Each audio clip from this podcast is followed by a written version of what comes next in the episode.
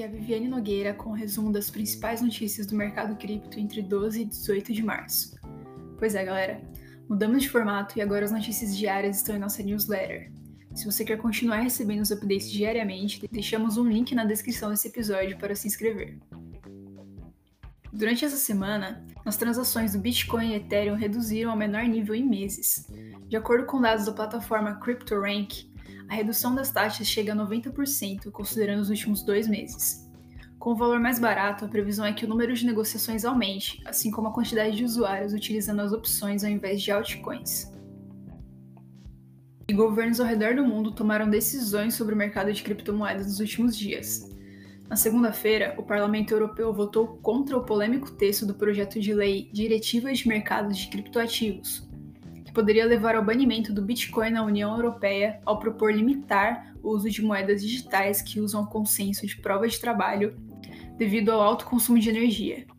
Em vez disso, uma emenda alternativa foi aprovada e a comissão deve apresentar até 1 de janeiro de 2025 uma proposta para adicionar a mineração de Bitcoin à taxonomia de finanças sustentáveis da União Europeia. Em meio à guerra entre Rússia e Ucrânia, as negociações cripto cresceram 231% e 107% nos países, respectivamente. E a Ucrânia, depois de receber mais de 100 milhões de dólares em doações cripto, aprovou nesta quinta-feira um projeto de lei para legalizar as criptomoedas do país. Agora, empresas do setor operam legalmente e os bancos podem abrir contas para elas.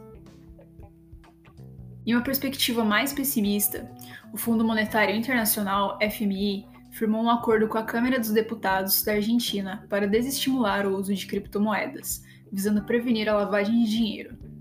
Contudo, dados apontam que apenas 0,15% das negociações do setor no país foram ilícitas.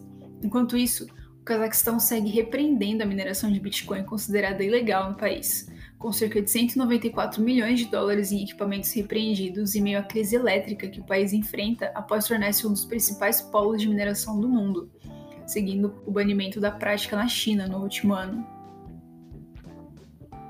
Já na economia tradicional, o Federal Reserve, Banco Central dos Estados Unidos, anunciou ontem uma alta de 0,25 ponto percentual nas taxas de juros do país, a primeira desde 2018 numa tentativa de combater a inflação, que já é cinco vezes maior do que a do Bitcoin.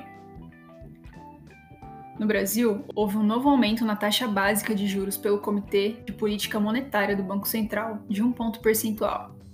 A Selic agora chega a 11,75% ao ano, o maior patamar desde fevereiro de 2017, e uma alta de 9,75 pontos em apenas 12 meses. A expectativa é que a distância entre os juros dos dois países segure por mais tempo o preço do dólar em relação ao real brasileiro. Contudo, a estimativa para o crescimento da economia do Brasil em 2022 foi reduzida de 2,1% para 1,5%, enquanto a previsão para a inflação cresceu de 4,7% para 6,5%, segundo dados divulgados pelo Ministério da Economia. Se esses números forem confirmados, 2022 poderá ser o segundo ano consecutivo a estourar a meta de inflação. Ainda aqui no Brasil, o Banco do Brasil está montando o primeiro fundo de investimento de criptomoedas de um banco público no país, que já foi aprovado pela CVM e comprará cotas de ETFs com exposição em criptoativos. Além disso, a instituição está iniciando um laboratório focado em blockchain chamado Lentes BB, com o objetivo de aplicar a tecnologia em modelos de negócio, melhores experiências e ganhos de eficiência, identificar, validar e prototipar oportunidades. A meta é que posteriormente o projeto amplie sua atuação para 5G, agronegócio, internet das coisas e inteligência artificial. Bora falar de NFTs? No início da semana, o CEO do Meta, Mark Zuckerberg, relevou sem muitos detalhes que o Instagram terá suporte aos tokens não fungíveis, NFTs, nos próximos meses, permitindo mintar os tokens na plataforma.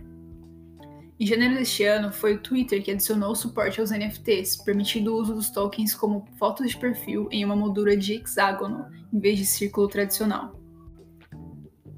E um dos maiores provedores de serviços bancários e financeiros do mundo, o HSBC, anunciou ontem sua entrada no metaverso, através de uma parceria com a plataforma de games blockchain The Sandbox, que já conta com parceiros como Warner Music, Adidas e Ubisoft. A instituição financeira baseada em Hong Kong pretende desenvolver sua presença no universo virtual através de um pedaço de propriedade digital para engajar com entusiastas de esportes, esportes e jogos. O mercado de NFTs tem visto uma desaceleração no volume de negociações nos últimos meses. No entanto, a indústria segue crescendo com a entrada de novos gigantes na área.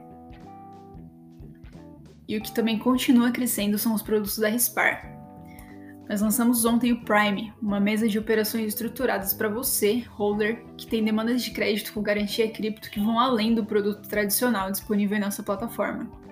Agora você pode solicitar novos prazos, LTVs, crédito acima de 300 mil usando seu Bitcoin como garantia ou até sua altcoin, como Ethereum, em solicitações a partir de 20 mil. Incrível, né? Mas não para por aí. Ao acessar risper.com.br, na aba Prime e preencher o formulário, você entra em contato com um atendimento especializado para atender a sua demanda. Agora para o calendário cripto. Nos próximos dias, El Salvador emitirá os títulos de Bitcoin, segundo o ministro das Finanças do país, Alejandro Zelaya, que revelou que o lançamento deve ocorrer até 20 de março.